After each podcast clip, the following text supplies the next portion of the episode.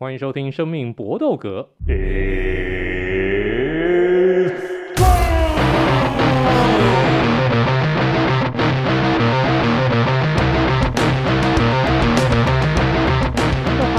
专注在 UFC 和综合格斗上面，那其他的东西，我看我们家这个这样子，不知道到猴年马月才有办法进行我们其他的一个 project。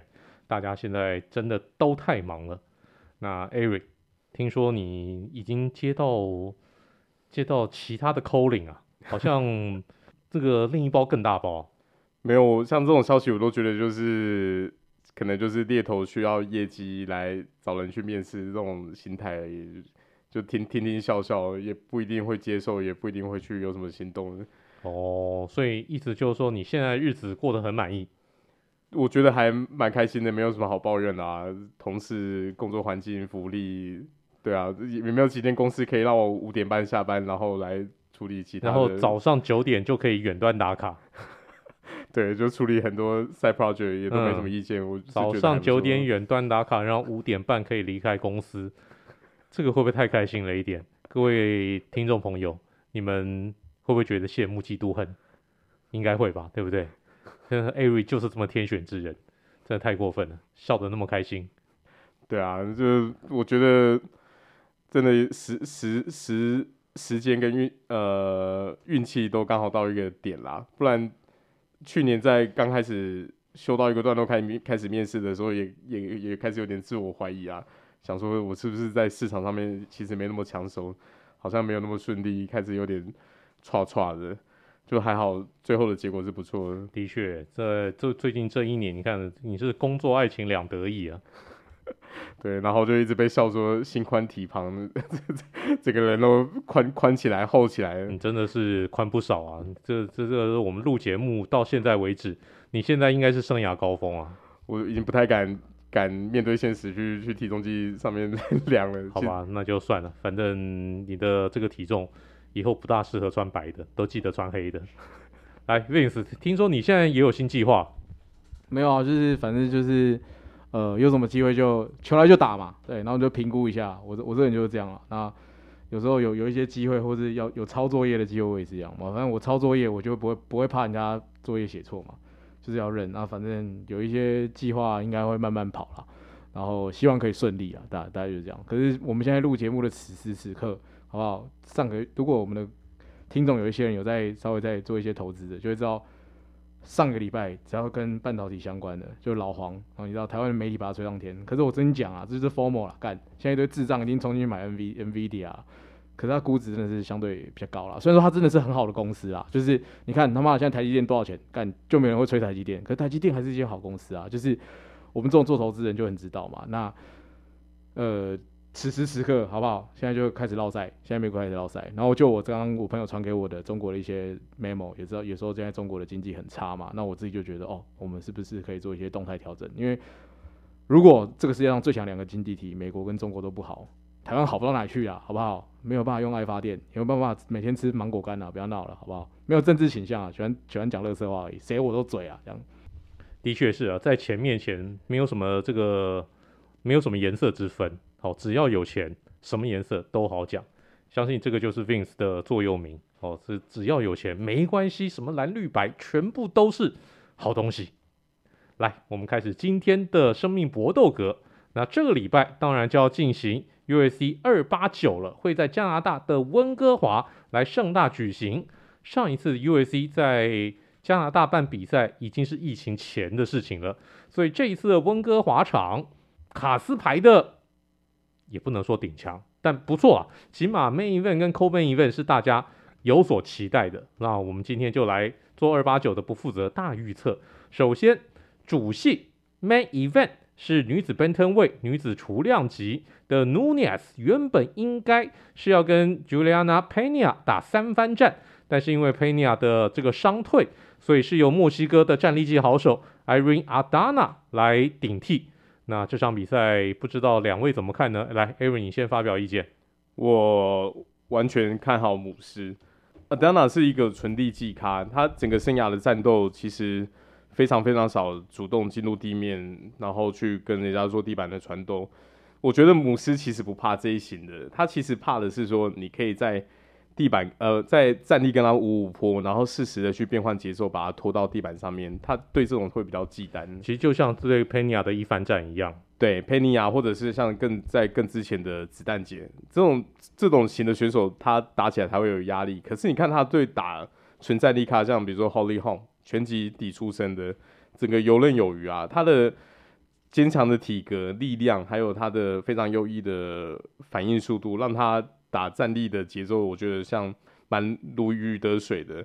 所以其实老实说，如果不是因为佩尼亚受伤，而且其他二三四名选手可能有各自其他的排程，其实我觉得这卡斯排起来是蛮有趣，非常非常少看到第五名的选手直接跳上来挑战腰带。那我我相信他自己一定也会开始觉得说，嗯。这个机会真的是千载难逢，对，然后外加我是谁，我在哪？等他被打的时候，对，可能又会有自我陷入自我怀疑的情绪。我我觉得他真的就是要多看看刚才伟霆哥提到的佩尼亚一番战，就是那种烂到爆的赔率，然后完全没有人看好，跟他上去就是放开来打，他一定要逼着姆斯就是在换拳的时候打上头，然后想办法多累积一些打击。那你还是要适时的看能不能也有办法去变换节奏，因为你如果要跟姆斯单纯的拼体能，我觉得难度真的太高了。除非你只能希望他哦，因为减重的过程脱水太多，有点落赛，然后整个恢复来不及。毕竟他现在还是手上拿有两个腰带的的冠军。那除此之外的话，我觉得就呃这个量级的实力本身，我觉得还是有一点差距。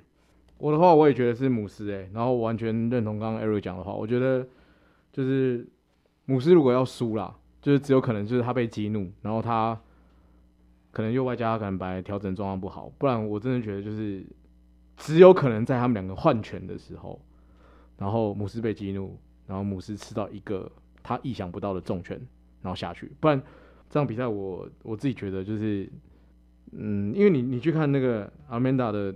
阿达纳的那个的的格斗的风格，我我我是完全想不到，就是他要怎么赢姆斯啦，所以我自己觉得这场比赛就是八二，应该就姆斯会轻松收掉了，这样大概是这样。因为阿达娜他的这种呃摔角倾技是远远比不上佩尼亚，他跟佩尼亚的不不一样是，他没有什么摔角的一个技巧，他虽然打过很多 grappling 的一个比赛。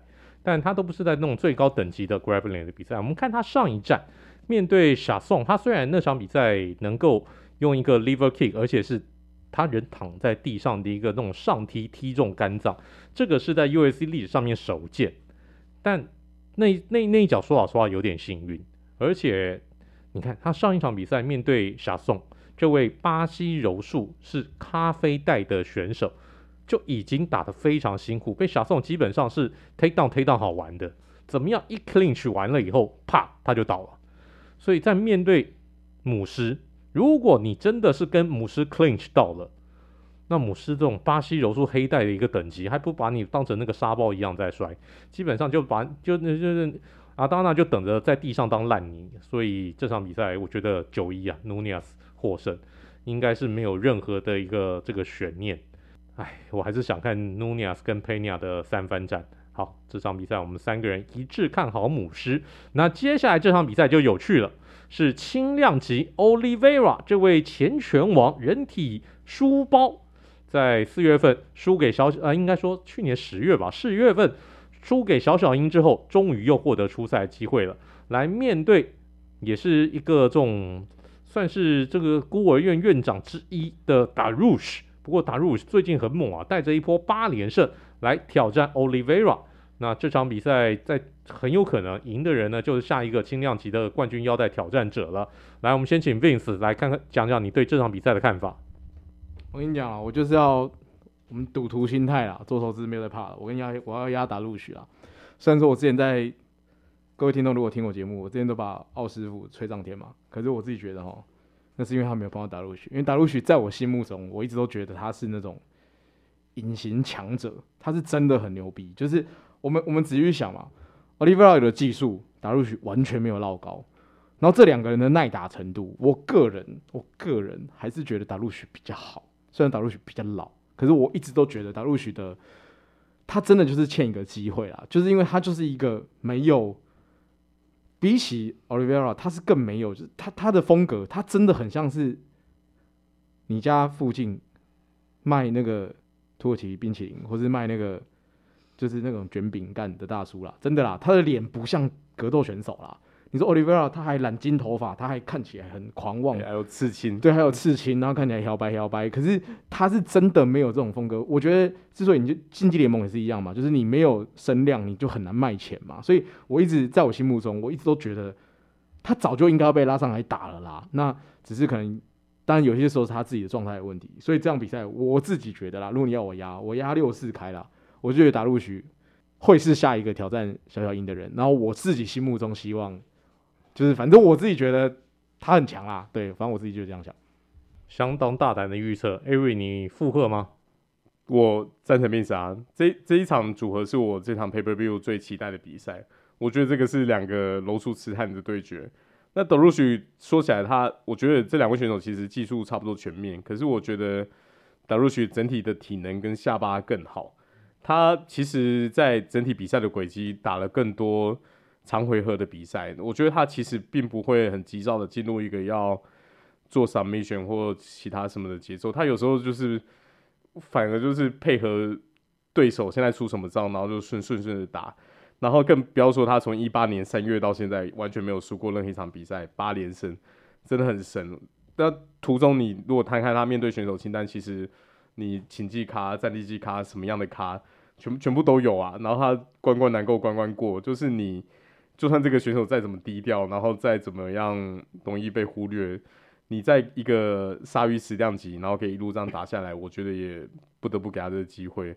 我希望他真的可以好好把握，因为其实这个卡斯是已经因为呃受伤延期过了，不然本来应该是在今年的大概三月左右就应该三四月左右就应该打的，所以我非常非常期待。不然说在这一个 Pay Per View 的。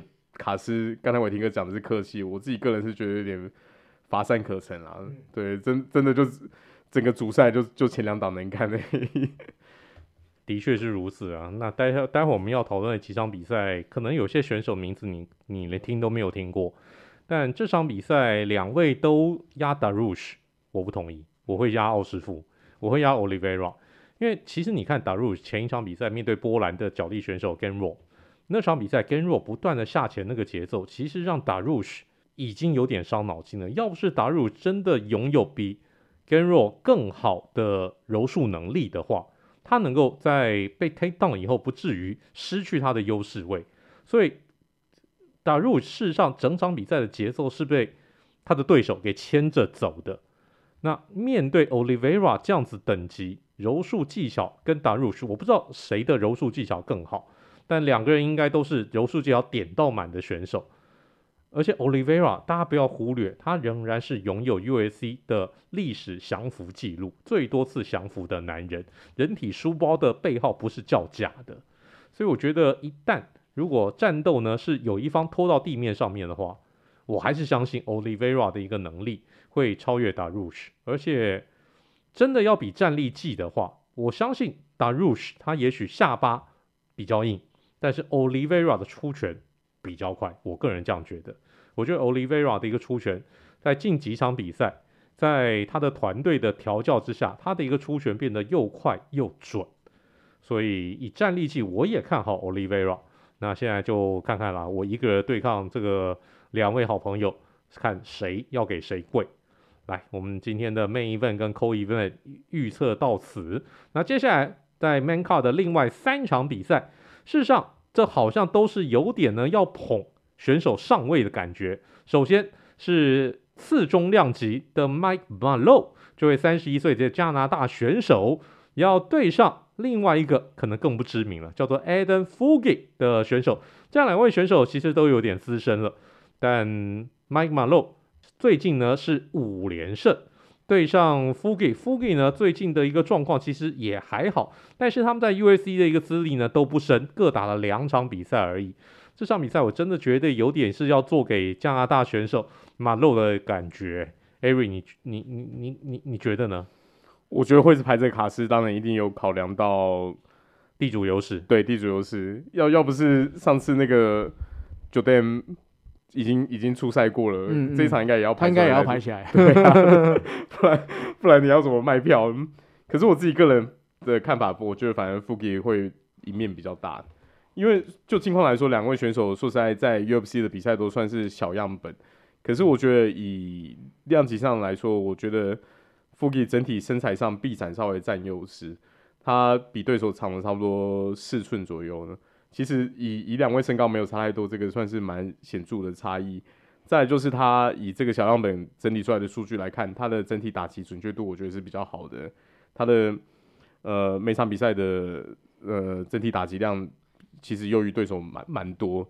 那可以预期这场比赛的节奏应该是都不会有机会再带在带去地板，应该还是在在在站立上面缠斗的机会比较多，所以我还是会选呃整体身材还有臂展有优势，然后打击准确度好的 Fuki。我则相反呢，我觉得地主会赢呢，因为我觉得其实你是仔细去看最近麦克马洛之前呢，就是当然除了他呃除了他 UFC 出场比赛，他赢的比赛的。呃，就是没有像 Fuki 这么蠢，他就是有更多的技术了。我觉得他不是只有战力技而已。你去看他几场比赛，他蛮多 submission 的哦，就是而且他的 submission 不是只有可能在脖子上面，还有 armbar 一些地方。所以我个人会觉得地主优势，然后加上多样性，就是其实他们两个人真的啦，这个二八九哦。除了前面两场都硬排的啦，妈的！就是我看那个选手，我想看你妈谁啊？你 就是真的很难呐，就是然后你去看他的水管的一些比赛，然后你也就是看他以前一些比赛，就是当然你也不晓得这些年他进步多少嘛。然后两个人战绩都差不多啊。那我自己还是会觉得地主应该会有优势啊，而且我觉得多样性就是最甜啊，让 Mara 让我感觉到就是他的技术不应该不只只有战役技，比起。Fugis 来说应该是这样，因为 Fugis 他很明显就是他就是战力点到满，可是他其他东西可能比较偏科这样。那我自己就觉得地主有优势，大家讲。我的看法，我也会选地主啊，我也会选 Mike Maro 因为 Mike Malott 他拥有巴西柔术黑带，他其实巴西柔术的功力是非常好的。我们看他前这最近这几场比赛，他在 Clinch 的时候，他的一个摔非常的华丽流畅。就是基本上他要摔对手，摔摔那种纯战力技的一个对手不成问题，而且对手一旦跟他 clinch 以后，你很容易被他抢到一个比较优势的一个把位，因为纯战力技的一个选手碰到马洛就是很怕很害怕他摔，所以呢，在这种时候你害怕他摔，反而容易被他打，那被他打两拳，你可能就要被摔摔到地上，而且麦马洛有一点很有趣，他虽然三十一岁，但是他生涯打的比赛并不多，他才打十。他才打十场比赛而已，呃，而为什么呢？因为他中间休息了三年。大家知道这三年他跑去哪里吗？他跑去听 Alpha Male 当打击教练。哎，巴西柔术黑带的人跑去打当打击教练，跑去当那种 striking 的 coach，你就知道他的一个战力技其实也有一定的一个功底。这三年呢，他真的就是专心当教练，后来呢才再度又寄养复出。所以我觉得 Mike Malott 在各方面全面的一个战绩，事实上都超越了他的对手 Fugi。我觉得 Fugi 其实是感觉硬排给 Mike Malott 的一个升级包，所以我觉得 Mike Malott 应该可以轻松收下这场比赛。好，这个是我们今天预测的第三场比赛。接下来是羽量级的 Danny H，这位曾经是被大家很期待、很期待的一位在羽量级要冲上来的选手，结果没有想到前一阵子的三连败。让他的排名一下掉出了十名之外。那这一次呢，是让他面对 Net Landwehr 这位选手，三十四岁了，但是呢，加入在三年前加入 USC 以后，其实最近是冲的还蛮凶的。来，这场比赛就不知道两位怎么看了。那 Vince，你先发表意见。我自己觉得啊，这场比赛其实也蛮难，就真的啦，除了前面两场都很难看啦。可是我自己觉得很很难。判别出来啊，可是我这场比赛这样看到完，我还是觉得 Dan 有优势诶，因为我觉得一部分就是，就是我觉得 Dan 是前辈啦，然后一部分是他的打法，就是其实他们的干不管是打法也好，然后他们打法其实非常雷同，都是力技为主，然后虽然 Dan 的身材稍微差了一点啦，因为他比较没有那么高，可是我个人还是觉得，你以比赛的场次来说，他的经验会比较好啦，所以这场比赛我会压给 Dan。就是我自己觉得啦，那大概是七三开吧。虽然我我虽然说我说很保守，可是我自己还是觉得 Dan 的那个比赛场次经验的优势就是摆在那，大家讲。我要持相反意见。那我觉得 Dan 的优点就是钢铁下巴，他生涯其实没被 KO 过，也没被降服过，生涯到现在全部的败仗全部都是判定败。那我觉得他看他的比赛常常会有一种就是全伤不太高的感觉，他有时候在场上会有点不知道是忌忌惮自己身材怎么样，他有有时候会有点被动，然后所以你比如说回合常常都是最后在这个回合。他他就是要不就很很顺畅的打击，要不就是一面倒被人家打，然后你最后要拉拉一波尾盘的时候，常常会欲振乏力，也也就导致这种状况。我觉得他有时候都没有什么裁判的爱啊。你整体比赛的节奏其实并不算是很很积极的。那你你这样的选手，你你要是没有办法给适时的一个 KO 一级的话，你你比赛要取胜，我觉得难度真的相当相当高。所以说我还是比较看好他的对手 Landwehr。我也会选 l e n w e r，因为 l e n w e r 这个也许这位选手在美国没有那么出名，三十四岁，但加入 UFC 以后打六场比赛四胜两败。但不要忘记 l e n w e r 他虽然是来自美国田纳西州，但他出道地方在哪里？他出道地方在俄罗斯诶，他打的第一个职业比赛，事实上是跑到俄罗斯去打 N1 Global，就是俄罗斯最大的一个职业格斗联盟。这莫名其妙啊！一个美国人，你跑到俄罗斯，你远征敌境，然后去打一个去一个人生地不熟的地方。你美国那么多的一个职业联盟你不打，结果跑去俄罗斯打，然后打着打着打着，他居然拿到了 N1 Global 的羽量级冠军。这个人呢，打法也是有点那种人形蜜獾的一个味道。我就是呢，在比赛当中不断的跟对手来换拳，虽然没有像 Gage 那么夸张，Gage 就是来我这个几乎不防御，我跟你打。但是呢，Landwehr 他虽然是会防御，但他也是就是出这个出拳没有在怕的。你把我逼到角落没关系，没关系，我吃你几拳我也要打出来。所以我觉得 Landwehr 这样子的一个这种这种这种打法是是很刺激的。再加上他生涯呢，在十七胜当中只有两场的降服胜，但这两场降服胜都发生在 UFC。是加入到 US 以后，他最近的一个格斗技，我觉得他最近的格斗技是把寝技练得相当好，把寝技加进去，而且他很多时候就是在抓住把位以后，他是在 clinch 的时候抓住把位一下潜，马上就这个把位就有办法抓到，所以我觉得那这个临场的一个反应也够快，所以我觉得这场比赛是 Lenwe 能够上位。好，这个我们又是呢三个人的这个意见不同了。来，我们最后一场比赛的一个预测是在 Main Car 的第一场比赛，是又是地主选手在中量级的一个初赛，Mark Andre Barriault 要对上来自美国的前美式足球员 Arianders，。没 Arianders 真的很可惜啊 u s c 其实看得出来，在他进 u s c 的时候是要力捧这位美式足球的一个巨星，只可惜。他的战绩一直都打不出来。这场比赛，来来来来来，Ari 你怎么看？我也比较看好地主。嗯，对，那其实就是我觉得以近况来说，我觉得其实都不差啦。对啦，可是就是 Enders，就是你观察他过往的比赛，会觉得他不知道是半路出家还是干嘛。他在场上有时候有一些临场反应会会有点怎么讲，他爽。你会觉 觉得好像不是那么，我觉得就是没有战斗直觉，对，没有那么 appropriate，然后就是常常顺风的比赛会因为一下子就是一个疏忽，马上变逆风。那那你你对上这种，你说这种塞尔提克的感觉吗？双探花 是不是在凑？对对，就是没办法，五只都是小白那种非常有战斗直觉的，就就是会落塞。对，那那所以你你常常看他比赛，你你会觉得说。体能到位，可是技术粗糙，然后没办法贯彻他一贯的策略。常常有时候就是每一个回合中间都好像过了一个中场休息，就是不同的选手的感觉。所以，所以我觉得以以他对手来说，他如果可以就是在自己的主场，然后贯彻他自己的策略，这样正常打的话，应该是可以轻松取胜。我也觉得是 Barry 会赢的，就是我完全认同刚刚 Eric 讲的话。我觉得 Anders 他的状态就是他真的就是。没有战斗智商了，就是我觉得他没有他的技，他的天赋就不是点在这边，我实在是看不懂他为什么当初会想要转行了。然后他的很多比赛，Eric 刚刚讲的是对的，就是他的那个中场休息的断层，你会有一种你他妈是换一个人格上来是不是？然后他有时候会有一些很低级的失误，你会觉得你在水管上的比赛，你会觉得你你怎么可能会是一个上到 UFC 的人？然后你会在这个时候犯这种错误，然后你就从顺风打到逆风。所以这场比赛我自己也觉得是 Barry 的。优势比较明显，可能而且又一部分他地主啊，所以我觉得巴瑞会赢，大家这样。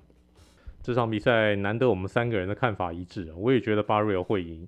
Avery Anders 当初我先讲一下他跟美式足球的渊源。Avery Anders 他是被从小就被认为是一个天才运动员，打美式足球一路打得顺顺利利。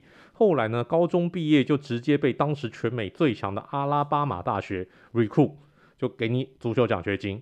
你来以后不用念书，念什么书？念书哪重要？来，反正你就专心打足球。他担任的是防守组的 linebacker。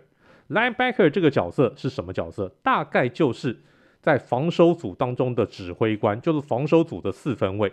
因为他站在三条防守线上面的中间，他在中间呢，就是要负责 play calling。他要负责说，我今天防守，防守也是有战术的。防守，我今天要针对对针对对手进攻，可能跑什么战术？诶，你现在四分卫眼神怎么样？你现在这个对手这个跑锋啊、接球员啊这种站位怎么样？这个 linebacker 要必须要扣说，我们现在战术要怎么样调整？除了教练以外，linebacker 他就是防守组最重要的一个球员。他当时是阿拉巴马大学的明星级的 linebacker。也拿到了全美的美式足球冠军。后来进到职业以后呢，他在职业进到职业以后，大家猜他几年被刷下来？他进到职业不到三年就被刷下来。所以你看，这么厉害的一个大学时期，特别是在学生时期，这么厉害一个足球员进到职业以后，三年就被刷下来，为什么？就他没有什么智商嘛，战战战术跟不上。没错，因为。到那个到了职业职业的这种层级，你战术的一个复杂性，球员的一个厉害的一个程度，都就大大概超越他的一个负荷，所以他在 NFL 真的打不了多久，后来转到其他的次级的一个职业联盟，再被刷下来，也就是说他根本不是这种职业等级的这种选手，所以转换到格斗场上面，格斗也是需要智商的，也是需要在比赛当中能够做出调整的。但很多时候，你看他在比赛当中就是从一而终，就是笨，打起拳来就是毫无智商，完全就是打体能拳。对，他就是呢，你你你还跟我换啊，我来跟你输赢啊，你就跟我换拳嘛。如果他找不到对手跟他换拳，或者对手有比较好的一些那种下潜能力的话，他基本上就完蛋了。所以这场比赛，我觉得 Barriault 虽然也是一个纯战力技的一个选手，但以全伤来讲，我觉得 Barriault 比全伤比 Anders 好太多了。所以这场比赛我也看好 Barriault 能够轻，我觉得能够轻松获胜，除非真的被 Avery Anders 逮到一记王八拳呢、啊，要不然的话，我不我我完全不觉得 Avery Anders 有什么样的这个机会。好，这个就是我们今天 USC 哎，我们五场比赛都预测完了哈，这个就是我们今天 U S C 二八九的不负责大预测。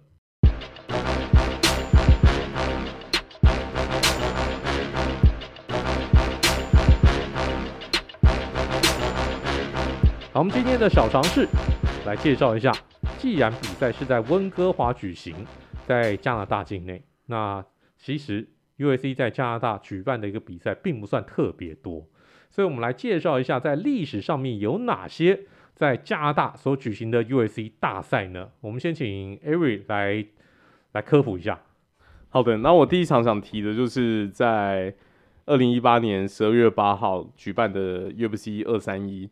那场这场主赛其实印象比较深刻的，就当然就是挂头牌的 Holloway 对 Ortega。嗯，这场比赛就是完完全全就展现了 Holloway 在战地上面的技术，对宰制能力，完全是一场真的是整容大赛。Ortega 那个脸实在是被被被被打击修到一个非常非常可怕的状态呢，所以我觉得这一场比赛其实让我那时候印象还蛮蛮深刻的，是。可以让我忘掉其他举举办的比赛，然后对这场一直念念不忘。因为整体的打击数还有比赛的节奏，都是在我觉得都是在 Max Holloway 还最最鼎盛的，对鼎鼎盛的状态之下举办的。哎、欸，那个时候我觉得，因为 Ortega 这样一路打上来嘛，那个、嗯、几乎是他在面对这种非冠军等级的时候，几乎是见神杀神，见佛杀佛。那时候我们觉得，我我个起码我个人觉得，哎、欸，Ortega 很有机会打败这个 Holloway，结果没有想到被 Holloway 宰好玩的。对啊，所以就是当下你会觉得说，你就才发现说，嗯，Tier One 跟呃到底差多少？对，跟跟 Top Five，应该说冠军跟呃可能排名前两名，然后还有剩下的三四五的八二法则那个到底差多少？对，对，到底是差多少？然后那场比赛完全给你看那个实力的差距，相当相当可怕。然后再再一场想提的就是在二零一七年十二月十六号。举办的 UBCA on Fox，那这场比赛很有趣，主赛是 Lawler 对 Dos Anjos，基本上这两位都是叱咤一时的老将。嗯、那可是，在一七年的时候，我觉得在当时他们的生涯已经算是有步入一个转捩点时期，下坡了。对，可是，在当时这个卡斯，其实我觉得号召力是非常好，而且每每个人都非常期待说，哦，Robbie Lawler 可以在战地的时候对 Dos Anjos 痛下杀手。就没想到比赛的节奏完全是一面倒的，Dos Anjos 是真真正宰制的 Robbie Lawler 五回合，三个裁判全部都是一致五十比四十五，然后让这场比赛就是直接 Dos Anjos 算是压倒性的过胜。所以当当时其实蛮多球迷在讨论说，其实 Robilo 是不是还没有从从当初跟那个 Rory MacDonald 那一场比赛的大赛的重伤里面恢复，调整回来。对对对，其实那场比赛可以看得出来，他整体的表现的确跟跟巅峰时期他差蛮多的。就是你看他那个出拳程度，你就知道有差了。对，抖森就是甚至其实都还不用费心的把他拖到地板上面料理，在战地上面换拳，整体的反应啊，还有耐耐击打程度，我觉得都相差相差非常大。然后，所以这场比赛在当时其实也是有引起一阵讨论，就是。我觉得每跟每个人想象的那个节奏都不一样，因为没有人可以理解说 Robbie Lawler 会直接被压五回合，都都觉得说很难想象这件事情。Dos Anjos 当然也是一个哦，下巴很硬，技术很全面，战斗意志很强的。可是以以当年 Robbie Lawler 的那个的那种出拳节奏，一个刺中暴力王的的一个节奏，没想到那个比赛是会这样子打完，所以也是一个让大家有点有点诧异，然后津津乐道的比赛。就想先提这两场。我提的话是延续刚刚 Eric 讲的，就是 Holloway，就是其实是在一九年七月二十七号 UFC 二四零那一场，说他打败那个 Frankie Edgar，拿到真正属于所谓的天佑王朝了。虽然说那个时候我们看到那场比赛都会觉得，好了，接下来这个量级就会被他宰制了，但是没有想到，就是但后来就是随着那个那个大地对大地大地出现，然后就又改变了一些东西。可是那场比赛他把就是 ranker 收掉是真的，哇操！就是天佑真的很强诶，就是天佑的力技水准真的是非常非常好。然后在这个量级，真的是目前看到他的身材优势、cardio 的状态，然后天生天生的那种闪拳头的那种直觉，就是你你就可以觉得说，哦，干真的是没有话讲，他就是准备要开创一个未来了。所以这一场是我一九年哦，就是。加拿大大赛最有影响的这场比赛，然后另外一场比赛其实是 Justin Gage 碰到就已经退休的牛仔，那场比赛就是 Gage 打完的那个状态，也让我觉得干他妈太扯了吧！就是就是，当然那场比赛完了之后，就是 Gage 一直以来都是，就是他他永远都不会让我们觉得很无聊，可是你就会觉得他智商堪虑，就是对他一直到他打他把他把夜魔打成白痴之后，我才觉得他有调整他的智商。可是，在那场比赛，他对哎、大家都知道牛仔不是。就是一直都就是这样看起来不怎么样，他巅峰时期他也爆干强，好吗？可是那场比赛 g a g e 是真的很展现出他就是你刺我，我根本就不会痛，然后我打你，我是真的把把你打成白痴。要不是裁判冲进来介入，我觉得牛仔的状态会更惨。他真的是有可能会打到全身都是血，因为 Gaethje 状态太好了。那场比赛真的是就是一九年的九月十四号那场比赛，就是 Cowboy vs Gaethje 那场比赛也超值得看，我我觉得这场是我非常这两场是我非常有印象的，就是加拿大大赛这样子。当然，Cerrone 这个牛仔是我非常喜欢的一个选手，但是那个时候必须要说，Cerrone 是正在走下坡的一个时期。他前一场比赛刚输给叶师傅，然后这场比赛又被 Justin Gage 在第一回合就就直接打成白痴，而且倒下去以后，他他还不觉得他自己输了，还说裁判你介入干嘛？哦，我没事啊。但很明显的 Cerone 已经当时呢被这个真的是打到不行了。接下来 Cerone 就是一连串的连败，包括输给包括输给嘴炮啦，再输给 Anthony Pettis 啊，总之就是生涯就一系列的在往下滑，一直到在去年的时候输给 Jim Miller 宣布退休。但 Cerone 他其实跟加拿大是相当有缘的一位选手。除了说这场跟 GAG 的一个比赛之外，他事实上呢也曾经在加拿大打过一场非常有名的大战，就是他跟埃尔昆塔打的那场这个 Fight Night。那场比赛呢，这两个人是一个浴血大战，两个人都是打到满脸是血。然后当然这个这个就是 Seroni 的一个一贯的这个风格，跟 Iaquinta 这种战力技的一个选手，就是一路的这样对轰对拼。那个大概就是 Ceroni 生涯最后的一个荣光了。那场比赛，顺便提一下，那是 Ceroni 在 USC 的最后一胜。接下来呢，就是一连串的一个连败。所以，好啦，加拿大跟 Ceroni 是蛮有缘的。所以今天在录音的时候，其实我特别穿了 Ceroni 的这个 T 恤，希望呢，我们来缅怀一下 Ceroni。这个就是我们今天所提供你的 USC 小尝试。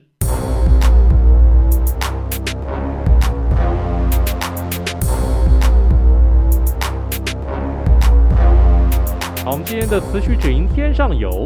那既然这场比赛二八九主戏呢是母狮，那母狮因为它的这个出场曲呢是一支换，所以我们选用其中的一代。那他选用的是一代流行女王 Carrie Underwood 所唱的冠军 The Champion。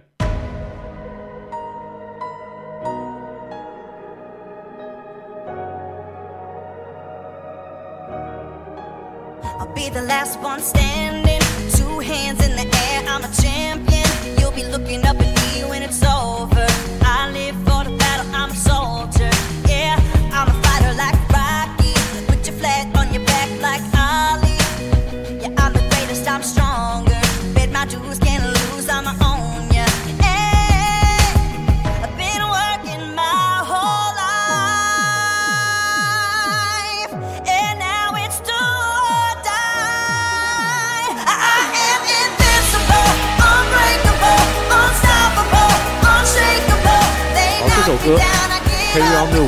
真的是一个非常厉害的女歌手。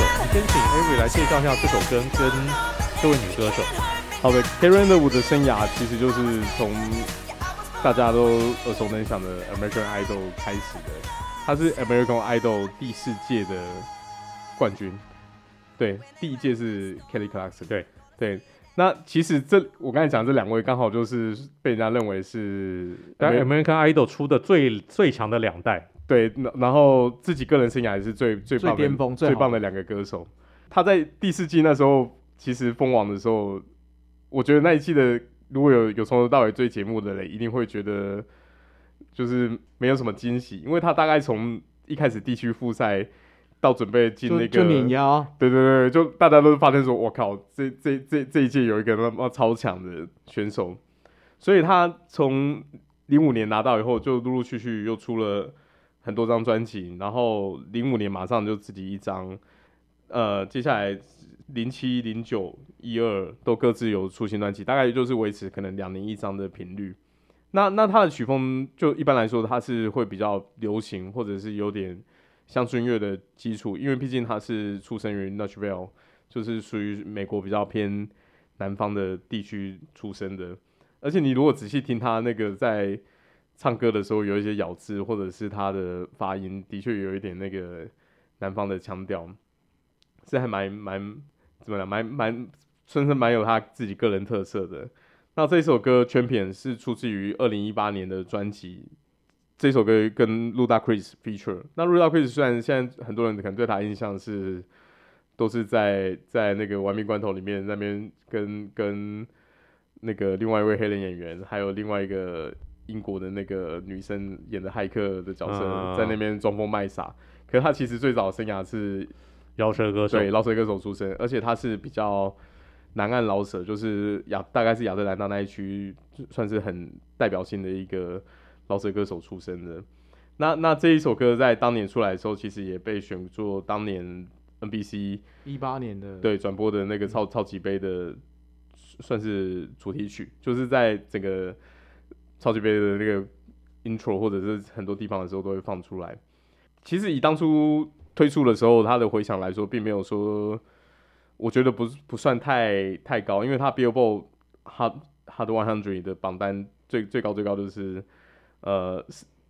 应该说一进进榜的时候就四十七名，好像没有说是一个 top hit。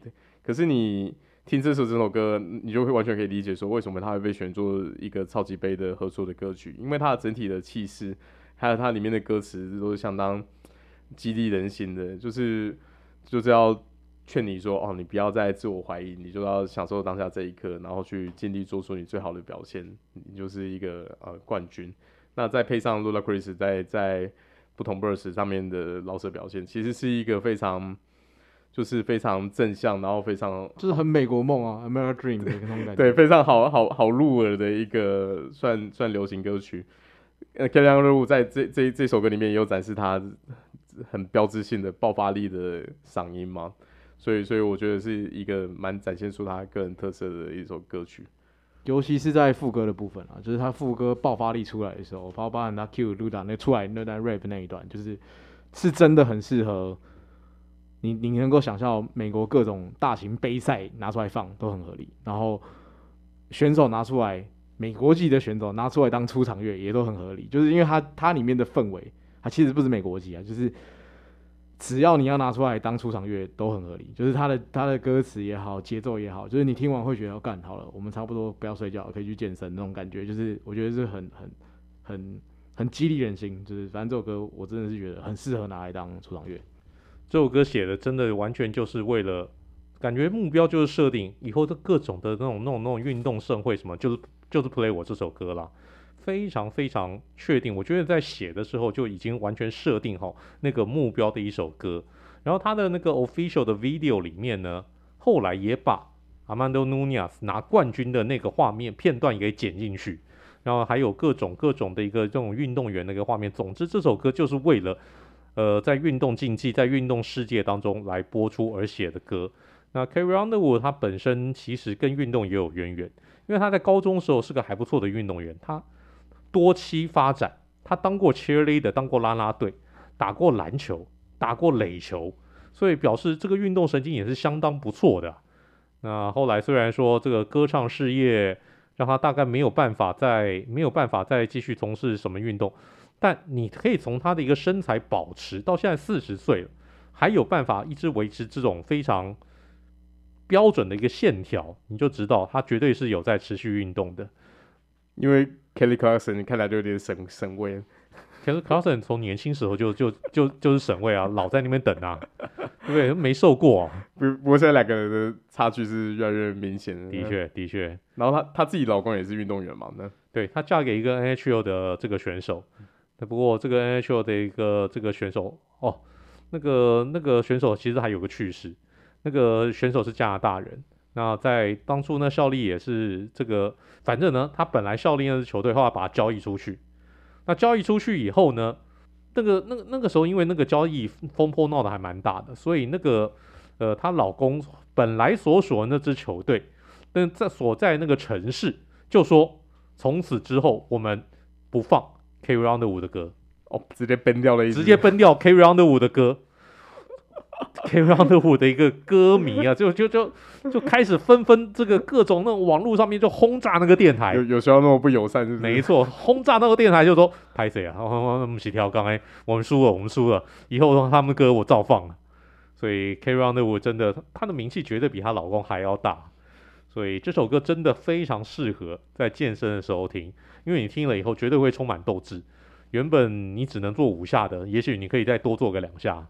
这个就是我们今天的四区绝音天上有，那也结束我们今天所有的一个节目。非常谢谢各位好朋友们的收听，那我们下一集的节目再会喽。来，Eric，See you next time，Vince，大家拜拜，Good fight and good night。